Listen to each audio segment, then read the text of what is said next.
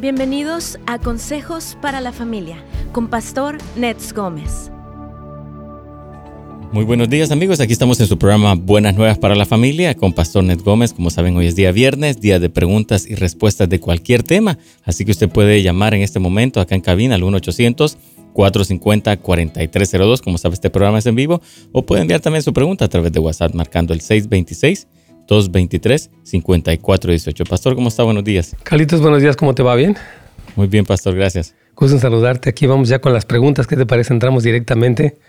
Saludamos a toda la audiencia y vamos aquí, dice nuestra hermana, dice, ¿cómo se le ayuda a una persona alcohólica que no acepta su problema? Bueno, yo, hay un dicho que dice que no hay peor ciego que el, que el que no quiere ver. Es decir, que cuando una persona no admite su problema, no se le puede ayudar. Porque necesita, el primer paso siempre para un, un cambio para un proceso de restauración es la aceptación. Yo creo que hay que orar por ella, básicamente. Lo que hemos dicho es que la oración nunca está limitada y podemos pedir que el Espíritu Santo traiga convicción a esta persona que está con esta negación tan fuerte, Carlitos.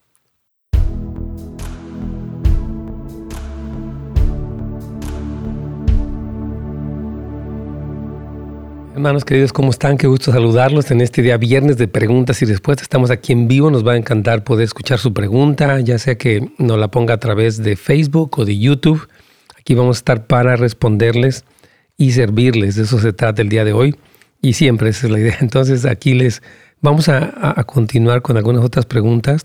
Aquí nos pregunta otra hermana, pastor, y si mi esposo cree que todos lo atacan. Sé que vivió una infancia difícil, pero creo que él no se da cuenta que tiene autolástima.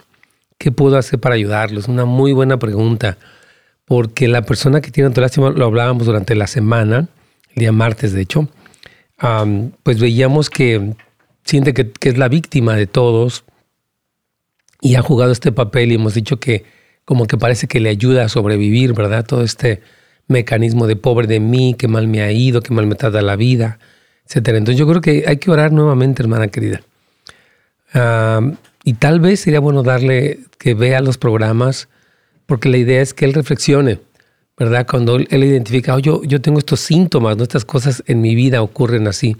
Yo, yo le recomendaría mucho eh, que definitivamente le diera el programa, orara por él y pues pedirle la guianza al Espíritu Santo, porque el Espíritu Santo nos puede llevar por el camino de qué tipo de, circunstancia. Yo, he visto que el Señor utiliza a veces, hermanos, cosas tan inesperadas, tan preciosas para traer convicción en la gente a la que amamos. Entonces, pídale guianza al Espíritu Santo, porque si es una situación triste y el que vive así a veces no es consciente. Es muy similar a la amargura y al orgullo. ¿eh? Se parece mucho al mal aliento. Todo se da cuenta menos el que lo tiene. Quiero comentarles también que ya mañana estaremos en este evento que se llama One Day LA o se llama The Freedom Experience. Tenemos unos pequeños videos, yo creo, que podemos pasar. Eh, es un evento de alcance, puede llevar a sus jóvenes, a sus niños, eh, este, para que escuchen, sí, a cantantes famosos, pero sobre todo el mensaje de salvación. Así que tome tiempo y ahorita volvemos un momento más. Así es, hermanos, les invitamos entonces a este evento de Freedom Experience. Va a estar Justin Bieber, otros ahí conocidos cantantes y demás, pero la meta es predicar el mensaje de salvación. Y oramos que muchas personas tengan su encuentro con Cristo, la verdad, eso se trata, jóvenes sobre todo, que han sido tan engañados, la verdad, por los medios masivos y por tantas cosas. Así que esperamos eso. Saludamos a Pastor Adolfo, también está aquí con nosotros, hermana Lolita Lomelí. Saludos a todos, a nuestra hermana Raquel Rivera también. Aquí vamos ya con Radio Inspiración para continuar.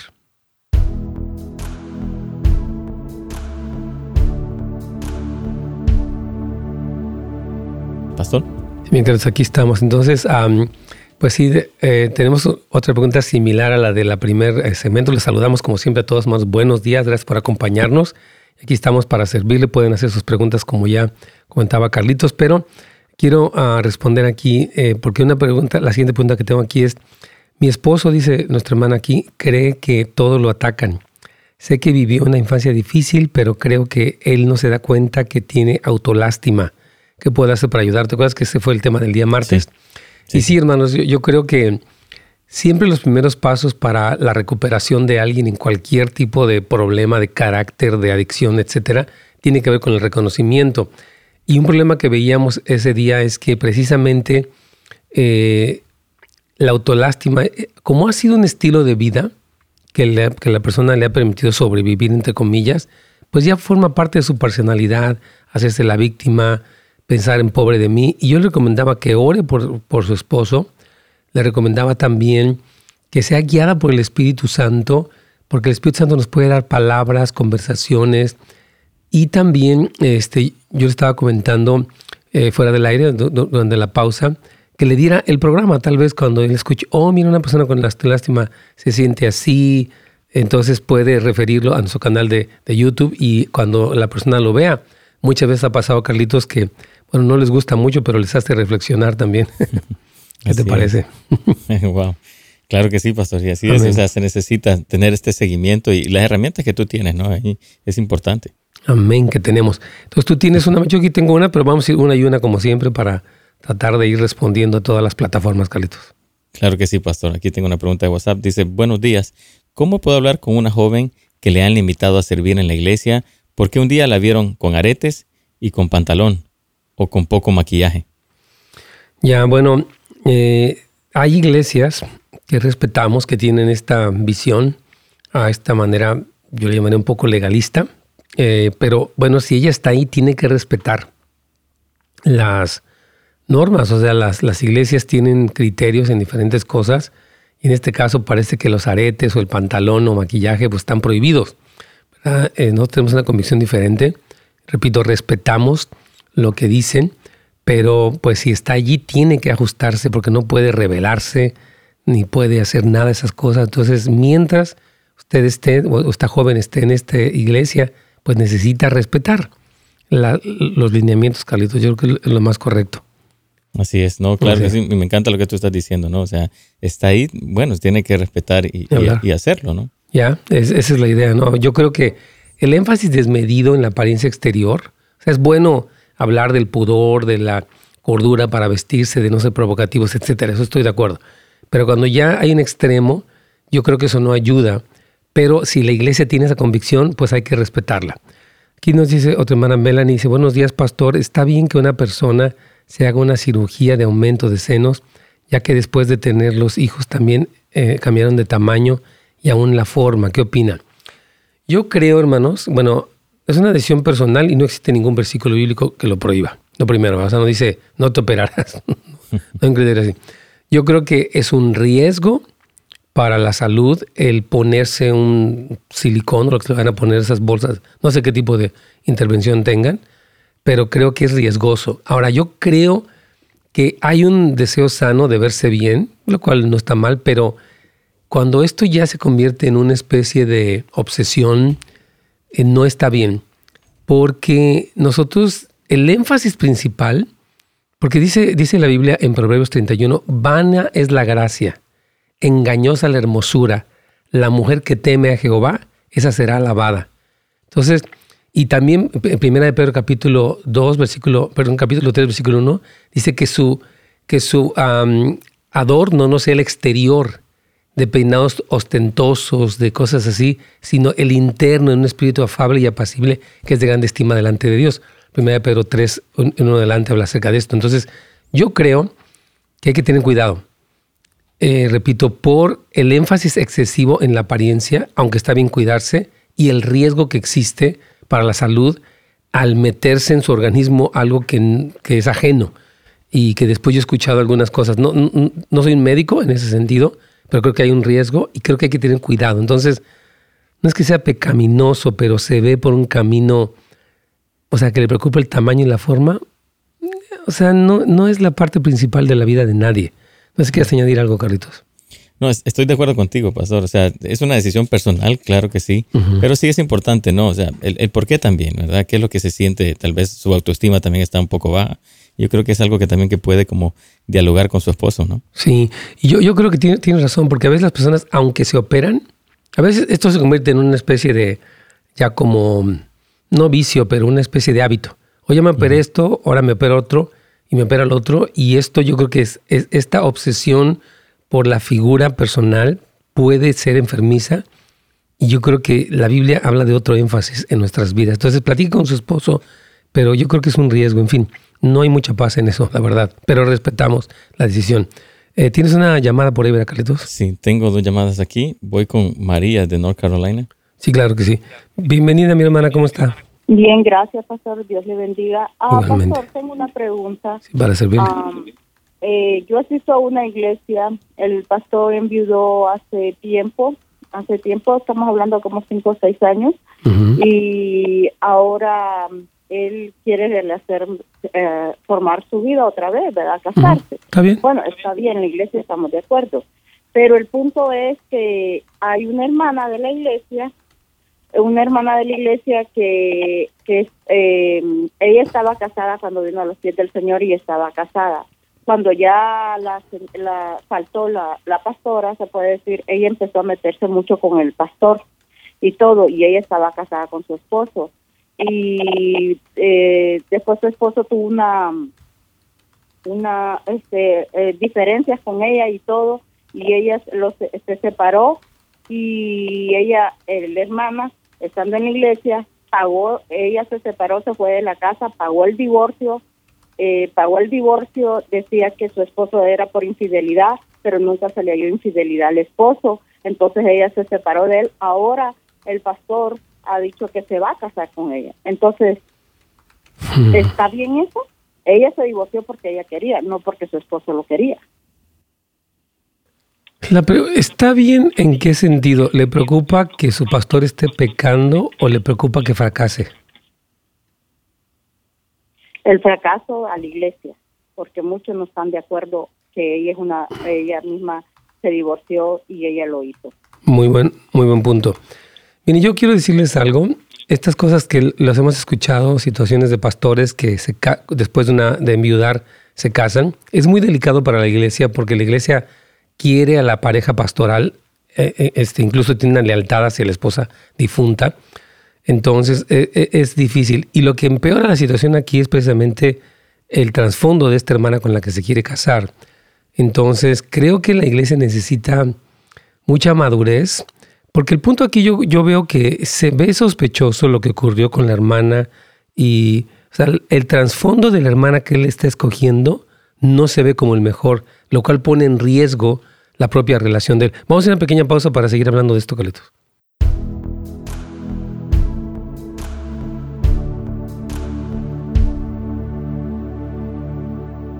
Sí, esta, esta pregunta está muy interesante, mis hermanos, en el sentido de que todo lo que implica, es que uno como pastor, la verdad, no puede vivir su vida eh, como cualquier persona, porque uno sí tiene un peso y un testimonio que puede obrar para bien y en muchos casos para mal. Entonces yo creo que sería muy precavido. Creo que el paso que está tomando no es el mejor, especialmente por el trasfondo de la hermana y la iglesia puede quedar dolida, afectada por algo así. Ni hablar. No es que no uno viva para la gente, pero es que uno sí tiene un testimonio que pesa con la gente. Porque uno cuando es pastor no tiene el mismo lugar que cualquier persona. Tiene, repito, es una figura de influencia. Wow. Vamos con aquí una pregunta de Judith. Eh, la saludamos. Pastor, soy Judith, la persona que le preguntó sobre si puedo bailar porque mi esposo es inconverso. Muy buena pregunta. En mi iglesia me cuestionaron los pastores y hermanos y me dijeron que tengo que negarme a mi esposo de bailar. Pedí una cita para hablar con él y no con su esposa del pastor y me negó la cita. ¿Usted cree que deba salirme de la iglesia y buscar consejería de cómo actuar, cómo debe ser mi caminar como esposa de un inconverso? Hmm.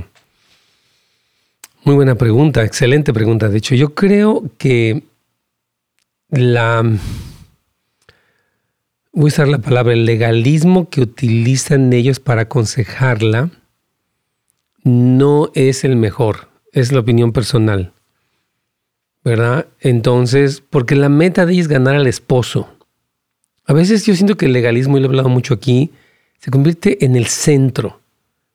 Y el centro no es el legalismo. Por eso cuando los, fariseos le decían a Jesús, mira, tus discípulos están este, tomando espigas y le están restregando contra la mano y eso está prohibido en la ley. Y más que en la ley, en el Talmud. el Señor les dice, oye, el Señor es día del, el, Señor es Señor del, del sábado también. Y, hubo mucho ataque contra Pablo mismo y contra los apóstoles. Entonces, que deba de salirse, la verdad, es una decisión personal. Se siente, mi hermana amada, que si hay un criterio, esa es la palabra que voy a utilizar, ah, muy estrecho en la consejería de ellos. Incluso el que no le quieran dar a usted a consejería para hablar un poco más de esto, refleja eso. Entonces, no puede decir ya sálgase porque están mal. No conozco la iglesia, no tengo elementos para poder decirlo. Ni podría decir porque esta decisión es decisión personal. Usted puede decir que yo creo que esta iglesia, usted podría decirlo, no me proporciona lo que necesito y puedo orar por ellos, puedo buscar una, una transformación positiva, aportar algo. Y si usted no siente paz y siente dirección del Espíritu Santo, puede irse. Pero es una decisión muy personal. Yo no quisiera decirle, sí, hermana, váyase, están mal, o quédese y aguántese. Una decisión muy personal.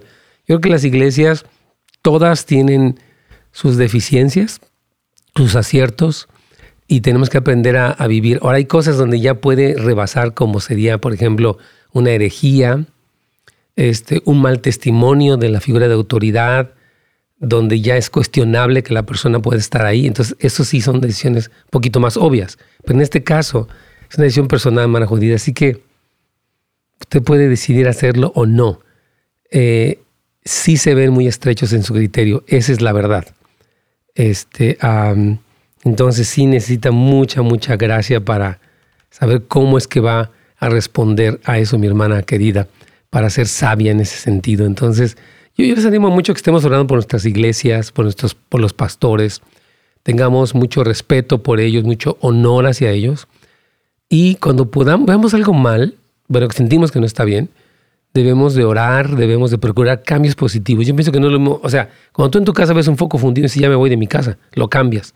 Cuando la iglesia es como tu casa, ves algo que está descompuesto y tú lo que tratas de hacer es un cambio positivo porque es tu casa, entonces la iglesia es así. Ahora, cuando a veces ya las cosas se ponen en otro tono, ahí es donde la decisión es personal de irse de la iglesia. Este es importante. Vamos aquí ya con Radio Inspiración.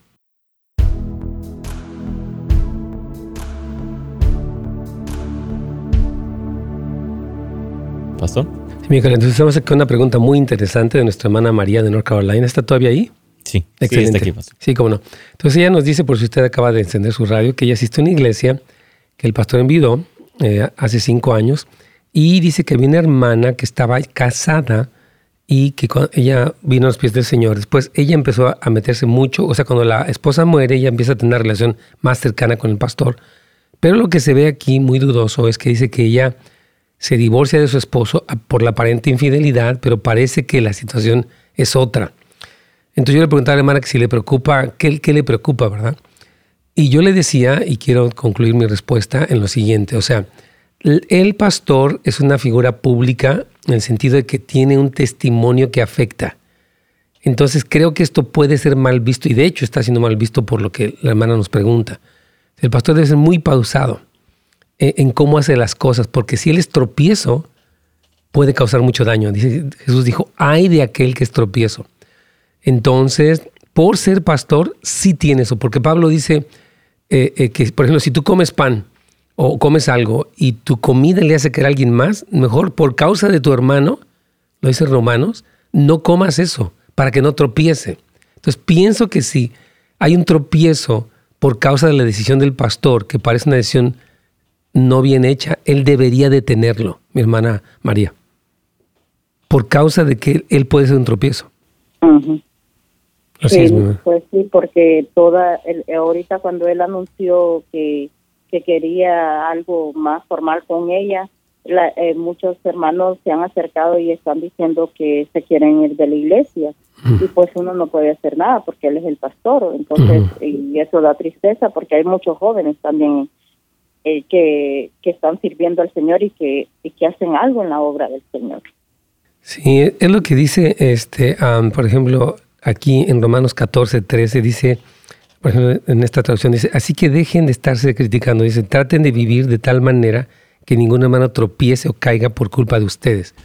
Yo creo que sería bueno que él, no sé si él tenga un consejo de ancianos, hermano, un consejo de líderes que podían platicar, porque si él, o sea, lo que se ve y que está causando tropiezo, porque ya es, ya es evidente, debería ser sometido. Un pastor nunca tiene una autoridad absoluta, tiene un grupo de líderes alrededor de él que pueden compensar su autoridad o su poder, por llamarle de una manera más eh, abierta, para que él tome una decisión a favor, que tiene que ser sabia, ¿no, mi hermana querida? Entonces, ¿tiene algún grupo de, ancianos él?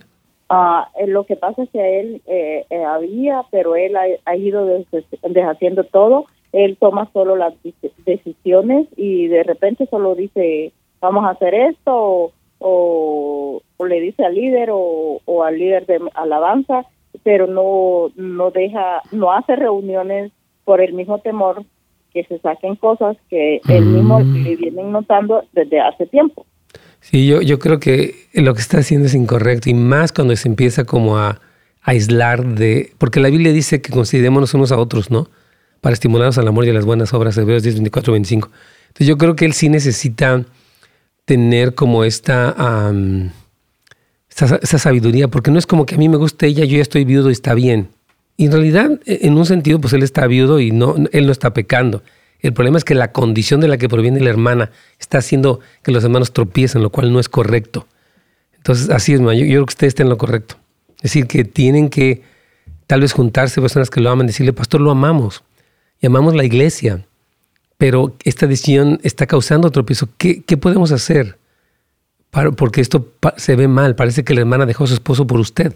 Entonces, eso no es un buen testimonio. Y la Biblia sí dice en Timoteo que el que anhela un obispado, una, una posición de autoridad, necesita tener buen testimonio desde afuera para que no caiga en descrédito y en lazo del diablo. Entonces, hablen con él, hermano. Yo, yo diría que si un intento, los hermanos que aman la iglesia y que son más maduros, a favor de los hermanos más débiles en la fe.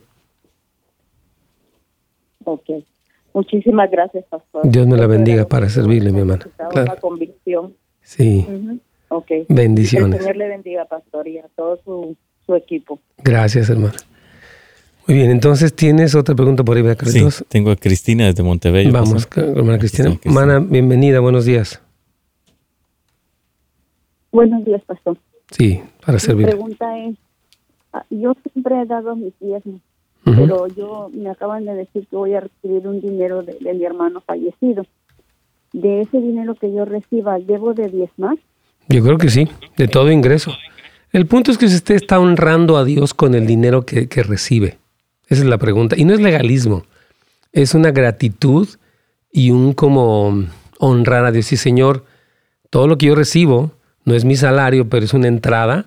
Yo reconozco tu autoridad y que tú eres la fuente de mi vida y quiero honrarte con eso. Y quiero la bendición sobre este dinero también. Entonces yo creo que lo más correcto sí sería diezmarlo, hermana. Bueno, yo más o menos tenía esa idea, pero dije, voy a estar bien segura porque pues no quiero fallarle en ese, en ese aspecto. Así es, hermana.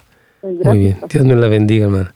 Sí, yo creo que este aspecto son convicciones, o sea, no hay un legalismo tampoco, pero no dice la Biblia, honra a Dios con tus bienes, dice Proverbios capítulo 3.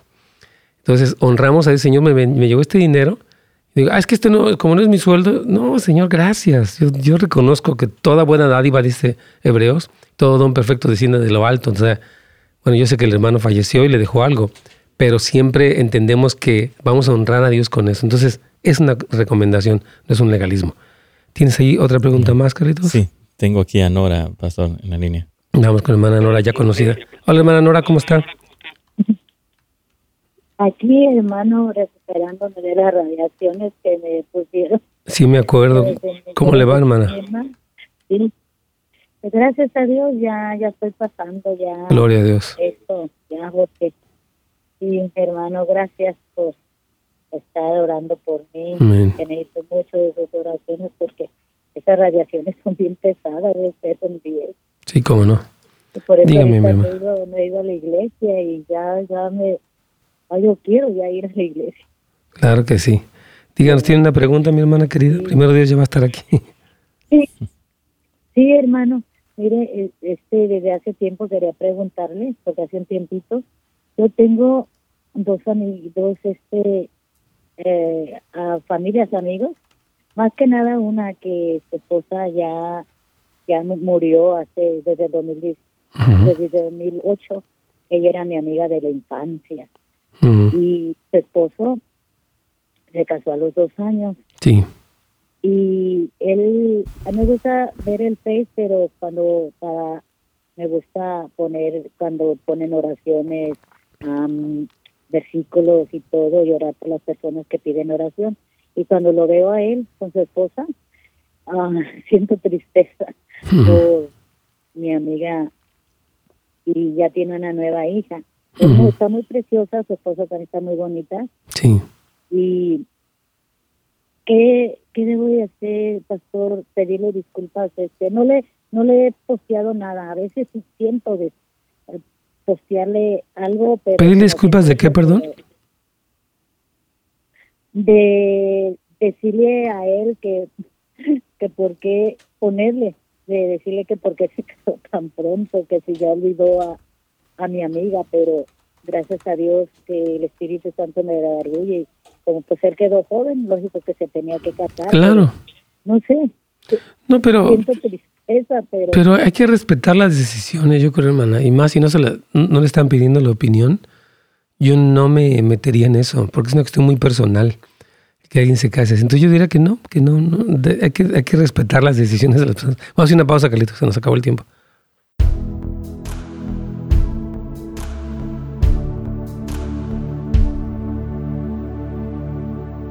Súper bien, aquí estamos con más preguntas de usted, nos encanta resolverlas. Aquí me preguntan, ¿qué animal son el leviatán y el bemot en la Biblia? Bueno, leviatán es una ah, criatura acuática, según lo describe uh, específicamente Job, y la Biblia se refiere a él como una, eh, una criatura que tiene mucha ferocidad, de repente parece un cocodrilo, de repente parece una criatura extraña, ¿verdad? Su nombre significa que está torcido. Y, este, y hay una referencias, por ejemplo, como la de, la Isaías, este, que habla acerca de, de una serpiente eh, como algo retorcido, ¿verdad? Y en el Salmo 104 eh, se alaba a Dios como aquel que creó el hábitat para Leviatán.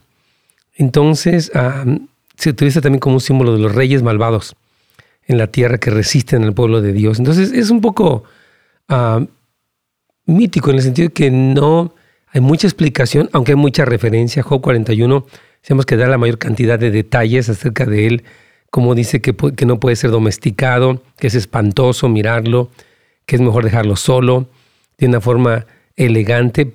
Hace una alusión al diablo, la verdad, en muchas de las cosas que dice. Entonces, hay, quien ha dicho específicamente que es un cocodrilo, ¿verdad? Este leviatán. Y lo que sí se dice muy importante es que está bajo el control de Dios, o sea, que está restringido por Dios. Entonces, es, es interesante este eh, personaje, o perdón, esta criatura extraña, de la que no hay mucha información, hermanos. Entonces, ya, o sea, véalo así. Yo digo que hablamos donde la Biblia habla y callamos donde la Biblia calla, así que le animo a que siga leyendo la escritura y, y repito, tiene una alegoría, pero yo, en temas donde no hay mucha claridad no me meteré demasiado, aunque es bueno saber, ¿verdad? Por si alguien nos pregunta, es bueno tener una referencia eh, acerca de eso en la escritura. Pero muy buena pregunta, me encantan sus preguntas eh, acerca de, eh, de todo esto. Y la palabra bemot, la verdad, estoy viendo que no, no la veo en la Biblia. Este, e, en, la literatura apócrifa judía existe este personaje que es una especie de mm, como de toro también, pero es, no está en la Biblia, sino más está en el... hoy de hecho, en fin, no conozco tanto de Bemot, pero estoy viendo aquí, por ejemplo, que Job 40 habla acerca de él dice que Dios lo ha hecho a él, etcétera, de cierta manera. Entonces, es, mucho de los libros apócrifos de la literatura judía, no aparece tanto en la Biblia como tal. De hecho, en la Biblia española no aparece la palabra memot. Vamos a recontarnos ya con Radio Inspiración para continuar con sus preguntas. Nos encantan sus preguntas, así que aquí vamos con todos ustedes.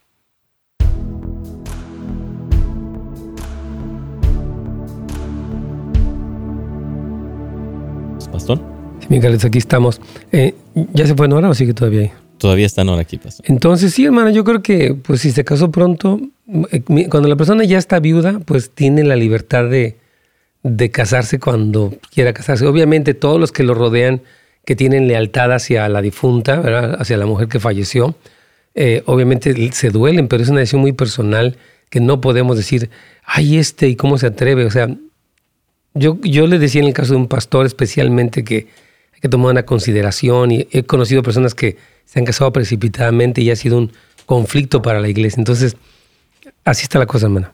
Y por eso es que gracias a Dios no le he posteado nada, este, porque um, este, sí en mí siento, gracias al Espíritu Santo, que no debo de hacer eso, ok, era mi amiga de la infancia, pero aún así él tenía que casarse y mm. pues yo tengo que respetar su... Y aparte no le están preguntando su opinión, en el sentido de que si nos preguntan nuestra opinión la damos. Oye, ¿qué piensas de que me casé? Pero si no nos preguntan, creo que no es tan conveniente que demos una opinión que no nos pidieron. Exactamente, sí tiene razón, pastor. Y pues nada más orar, orar que yo le estoy orando para que el Señor quite eso de mi, de mi, de mi mente. No, eso lo quita usted, pues, no, lo quita el Señor. Mana Nora, esas cosas las quitamos nosotros. Señor, ya renuncio a estar morando, porque Dios no va a hacer por mí lo que yo tengo que hacer. Si la Biblia que nosotros llevemos, segunda de Corintios 10, 3, todo pensamiento cautivo al sometimiento a Cristo. Entonces, eso usted lo va a hacer con la ayuda del Señor. Dios me la bendiga, hermana Nora. Por acá la vemos pronto. Que se recupere en el nombre de Jesús. Amén. Amén. Yo aquí tengo otras preguntas más, Carlitos. Voy a ir acá un poquitito más. Este, me hicieron una pregunta de quién es Leviatán.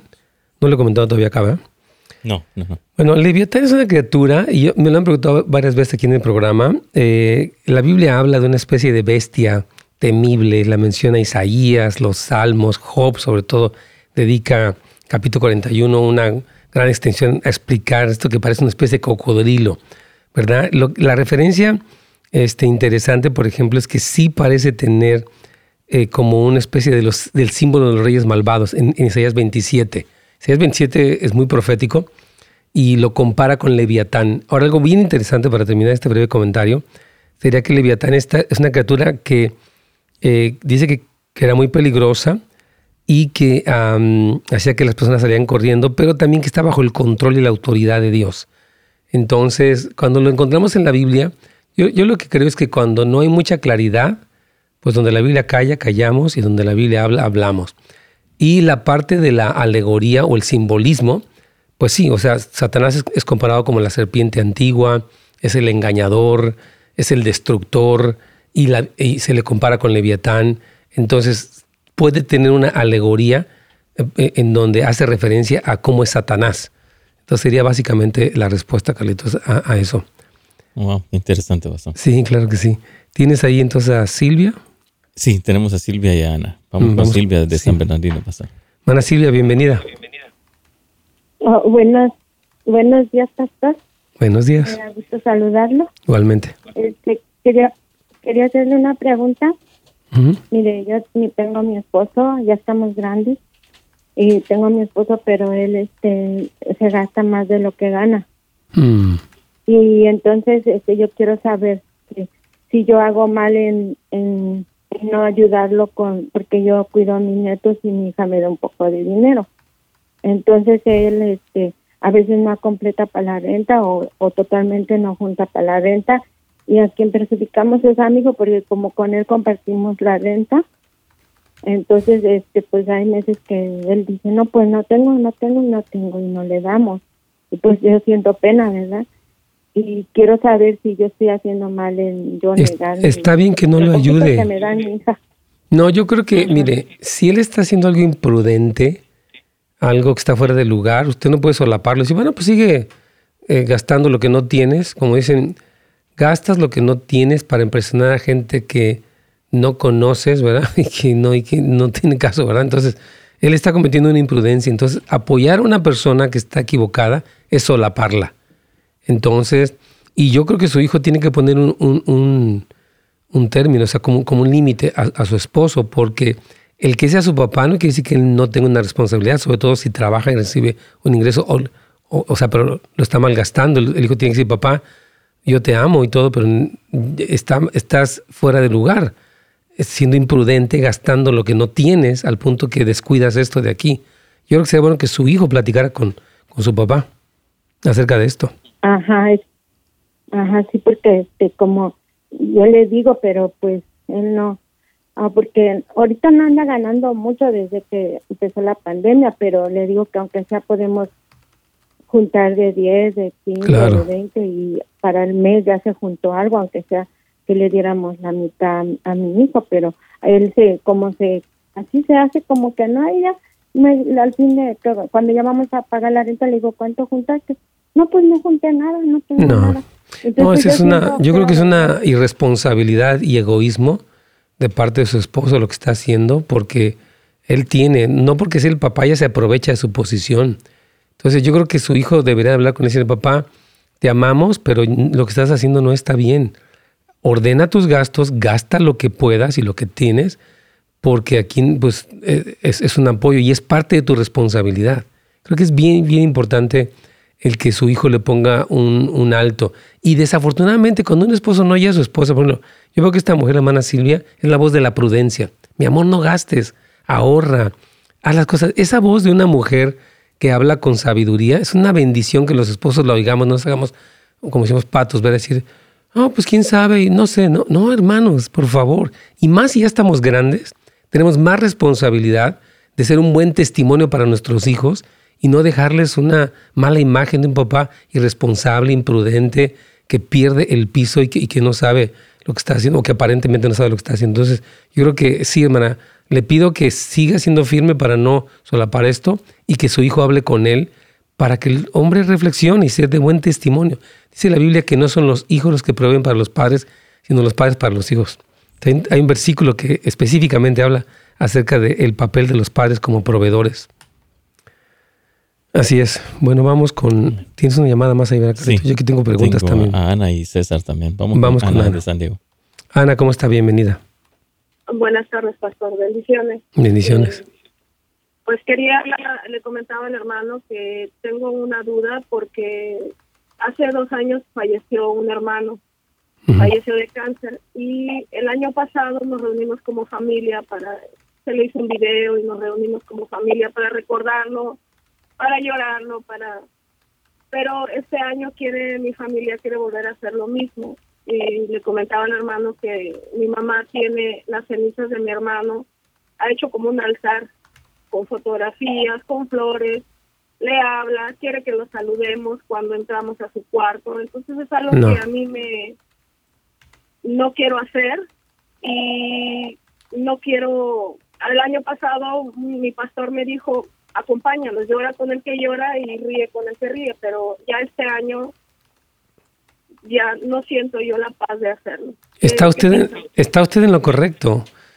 una cosa es el honor y el recuerdo de una persona que ha fallecido, especialmente de un hijo, y otra cosa es ya salúdenlo, ya es entrar en esta actitud, no quiero utilizar ninguna palabra negativa hacia la mami, pero esto no es correcto.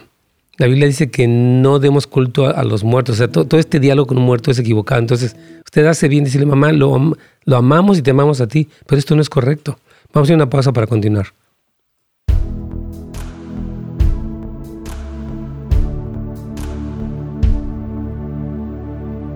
Muy bien, más aquí estamos con todas estas preguntas que nos encanta poderles responder con mucho gusto. Y este, y sí, yo creo que esta cuestión de que la mamá continúe en esta especie de negación o relación incorrecta no está bien. Yo amo, mi amor, mi mamá, te, te, amo a ti, amo a mi hermano, pero esto de saludar unas cenizas está fuera de lugar. Así que tal vez te vayas a ofender, pero no puedo contribuir en algo que es enfermizo. ¿Verdad? Creo que es importante. Ah, entonces, creo que sí hay que tener mucho cuidado con estas cosas. Vamos aquí con tanta pregunta que ya me tiene Brian López otras más. Dice nuestra hermana eh. Pastor, el versículo de Proverbios 31, 13 se refiere a que la mujer sabia literalmente tendría que salir y trabajar. Yo no trabajo desde que me casé y tengo dos hijos pequeños y mi esposo está de acuerdo en trabajar. Solo él y que yo me quede con nuestros hijos. Me he sentido más, he sido criticada por eso por otras mujeres. Hermana Abby, yo te felicito que estás con tus hijos, bien hecho. Eso es trabajo. La mujer de Proverbios, que es como mercader que va aquí para allá, etcétera, habla de una mujer virtuosa que en sus. Porque dice que lo que vemos de interesante en el Proverbios 31 es el balance de esta mujer. Dice que tiene a sus hijos bien abrigados, eh, o sea, tiene un balance. Entonces, el que tú estés con dos niños pequeñitos cuidándolos es una cosa muy acertada. Si alguien te critica por eso, la verdad, no le hagas caso, porque la labor de madre es una labor muy loable y es hermosa. De hecho, Pablo dice en Timoteo que la mujer se salvará teniendo hijos en el sentido de que ocupando su lugar de madre es una es parte de su del fruto de, haber sido redimida. Entonces, hermana Abby, no te sientas mal, no te dejes mover de ese lugar. Y tú puedes ser en tu casa industriosa, o sea, puedes ser una mujer que cuide el presupuesto, que aprovecha, por ejemplo, algo que tal vez ya no se usa y lo vende en su momento. Es decir, que la industriosidad de la mujer de Proverbios no está hablando que tiene que trabajar fuera de casa. Al contrario, está dedicada a su casa y desde el lugar de su casa ella es productiva. Entonces, no, de verdad que no, no tienes que dejar tu hogar porque eso, eso no será muy, muy buena idea. Aquí tengo muchas preguntas de, todos ustedes, vamos a entrar rápidamente. Dice, mm, Pastor, eh, ¿qué, significa el periodo de Juan 3.8 cuando se le dijo a Nicodemo sobre nacer de nuevo? Oh, wow. Pues habla de lo que es el nuevo nacimiento. La Biblia habla mucho de este tema. Cuando una persona nace en Cristo, o sea, estábamos muertos al pecado, y recibimos a Jesucristo y nacemos. Ahora, cuando dice nacer del agua y del Espíritu, está hablando de la acción del Espíritu Santo provocando la nueva vida en nosotros. Y el agua, siempre se ha comparado la palabra con el agua. Entonces, Isaías 51 dice que así como el agua que desciende de arriba, también Hebreos capítulo 10 habla acerca de eso. Entonces, se refiere a nacer de la revelación de la palabra impartida por el Espíritu Santo y dice que si no tenemos eso, no podemos ver el reino de Dios. No se refiere a un renacimiento físico, no se refiere a la reencarnación, se refiere a la operación del Espíritu Santo que nos hace vivir la vida nueva en Cristo Jesús. Y es necesario, Jesús dijo, es necesario que nazcas de nuevo. No es una opción, es una necesidad. Excelente. Aquí tenemos también, dice nuestra hermana, ellas, así se llama, Elas. Pastor, Dios lo bendiga. Una pregunta. ¿Qué piensa usted de los cristianos que dicen que no es pecado tomar una cerveza o, u otro tipo de bebida embriagante por, solo porque Jesús convirtió el agua en vino y tomaba vino, o sea, jugo de uva? Exacto. Una cosa es el jugo de uva y otra cosa es la fermentación y el alcohol. La Biblia tiene muchas exhortaciones claras acerca de que los borrachos, 1 Corintios 6, no entrarán en el reino de los cielos.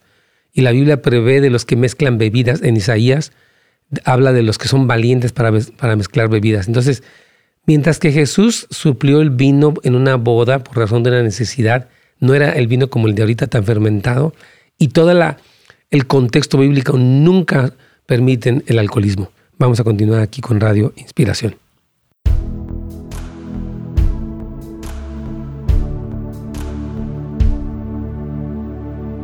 ¿Pastor?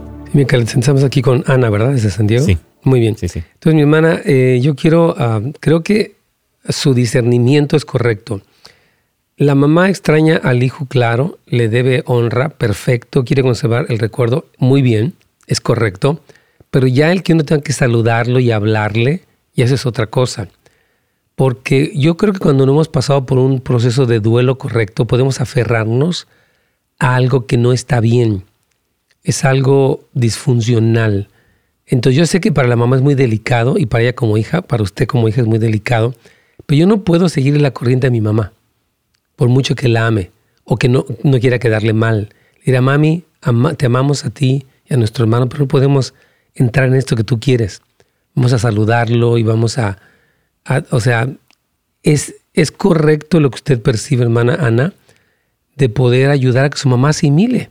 Su hermano ya no está allí, o sea, su hermano de usted o el hijo de ella ya no está allí y no puede tener este tipo de, voy a usar la palabra idolatría o apego, más bien la, correcta, la palabra correcta es un apego emocional incorrecto. Hermana Ana. Sí, pastor, así lo, así lo he sentido y ella hasta cierto punto ha respetado mi posición eh, y la mi hermana es la que está ahora este, insistiendo en que en que debemos reunirnos y debemos recordarlo y yo lo recuerdo todos los días todos los días que me acuerdo de él lo extraño pero pero ya volvernos a reunir y hacer hacer lo mismo que ponen sus cenizas que ponen ponen un altar para él Entonces, ya.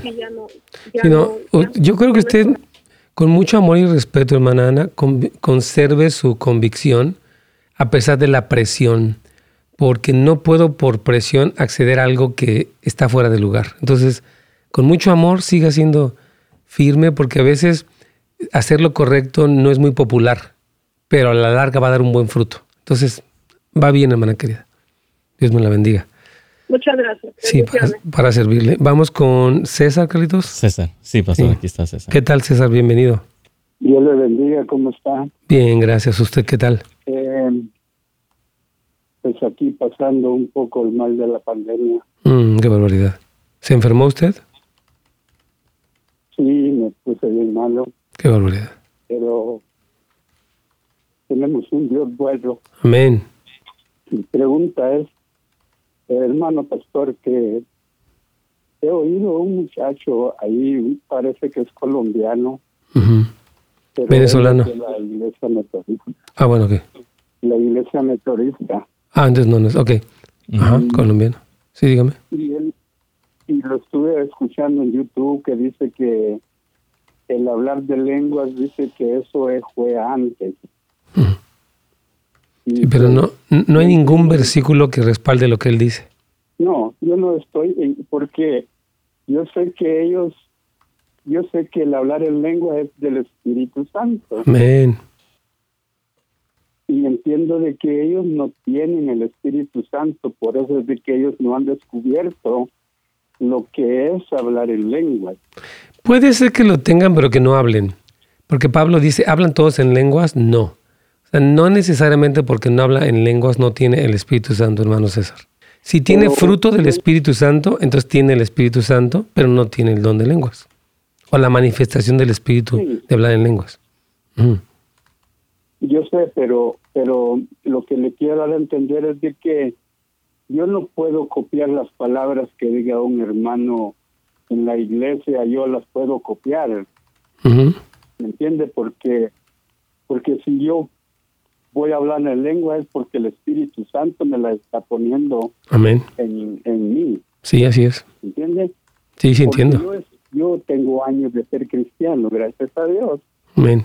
Pero nunca he hablado en lenguas, pero con eso no quiero decir de que yo no tengo el Espíritu Santo. Efectivamente. Porque, ¿me entiende? Porque si todos habláramos en lengua en la iglesia, todos, todos habláramos en lenguas, pero no todos tenemos ese, pero lo que le quiero entender es de que yo le oigo hablar a un hermano en lenguas, y yo no la voy a apuntar para, para, para decir de que la voy a hablar en otro, en algún servicio, o en algún en algún momento que yo quiera pasar a dar un testimonio o algo, ¿me entiendes? Claro.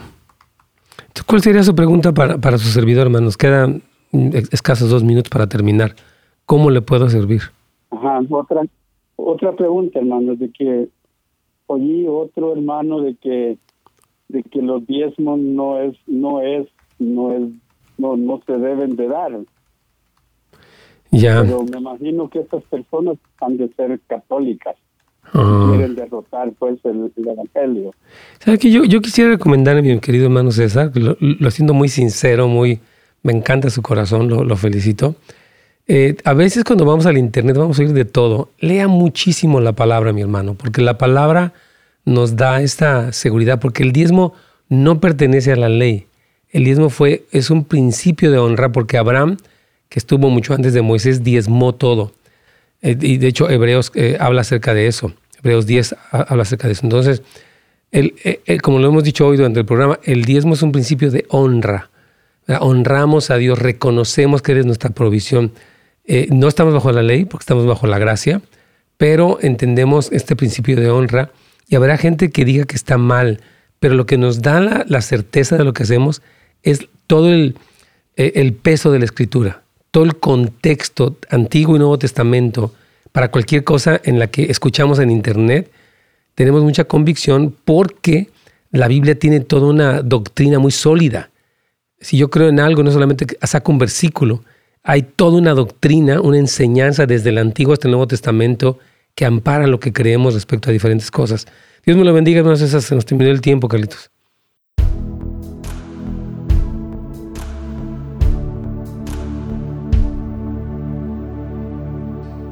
Claro que sí. Bueno, hermanos, estamos terminando, pero queremos atender algunas de sus preguntitas que se quedaron aquí todavía. Eh, dice aquí nuestro hermano José Bonilla, ah, que nos encantan sus comentarios, dice gracias por las palabras de fe aliento y esperanza para mi hija. Cuando escuchó el testimonio de Carla y las palabras de esperanza lloró y me decía que sintió el amor del Padre y le trajo fortaleza para soportar el dolor mientras revive su, sanidad. Eh, ayer estuve en la casa de oración. Sí, sí te vi, te vi, querido este José, eh, en el set del pastor Carlos y fue de mucha bendición. Vi la respuesta de mis peticiones. Gloria a Dios, querido José, muy bien hecho. Eh, me parece que él es miembro de la iglesia Restauración del Pastor René Molina y bendecimos a nuestro hermano querido. Dice, pastor, nosotros viviremos durante el milenio, pregunta Luis. y si la respuesta es sí, ¿existirá el casamiento y la reproducción? No. Nuestro cuerpo resucitado es semejante al de Cristo en la resurrección, de acuerdo con lo que dice 1 Corintios 15. No habrá casamiento, dice Jesús también, ni se darán en casamiento, sino que seremos como los ángeles. Entonces, ya parece entonces, no hay esta, estos casamientos, no hay esta reproducción de ese tipo, no, no la hay, este, mis hermanos queridos. Bueno, dice aquí una persona, ¿es prudente recibir a un adorador de Satanás en casa? Pues no, es él, él es mi cuñado y viene a visitar a mi esposo, pero yo no siento paz en recibir a una persona así en mi casa. Ore por él, lo puede recibir para saludarlo y para incluso el, que está en usted es mayor que está en aquel. Entonces no se siente intimidada. Siéntase con autoridad para ministrarle del amor de Cristo. Entonces, es su decisión porque es su caso, usted puede hacer lo que quiera. Pero yo no tendría temor de ponerle adora a Satanás, yo adoro a Jesús. Y el que ganó fue Jesucristo. El que triunfó sobre todo obra de Satanás fue Jesús. Entonces el que debe estar intimidado es el satánico, no el cristiano. Obviamente, ¿no? Bueno, dice nuestra hermana, ahora pastor, es una pregunta. En alguna ocasión escuché que ya no se tenía que pedir perdón cada rato, porque Jesús ya nos perdonó una sola vez. ¿Qué opinas respecto? Claro que no. O sea, tenemos que, o sea, claro que sí, más bien tenemos que pedir perdón. O sea, el constante eh, como reflexionar en nuestra vida y arrepentirnos es un estilo de vida. El arrepentimiento es un estilo de vida. Primero de Juan 1, 7 y 2, 1 hablan acerca de cómo es que dice que si confesamos nuestros pecados, Santiago capítulo 5 habla de esto. Entonces sí, la confesión, no constante y desesperada, pero sí diaria al Señor es importante y es bíblica también. Excelente. Ah, bueno, hermanos, Dios me los bendiga. Estamos ya terminando. Los dejamos con estos dos videos de One Day LA. Mañana vamos a estar ahí a las 5 y media de la tarde orando por muchas personas que verán y que escucharán este tremendo evento. Ore por favor por este evento para que miles, ¿por qué no millones de personas vengan a los pies de Cristo a través de este evento en el uh, SoFi Stadium. Dios me los bendiga, pasen un buen fin de semana y gracias por acompañarnos siempre. Bendiciones. Gracias por sintonizarnos. Para más información y otros programas, visite netsgomez.com.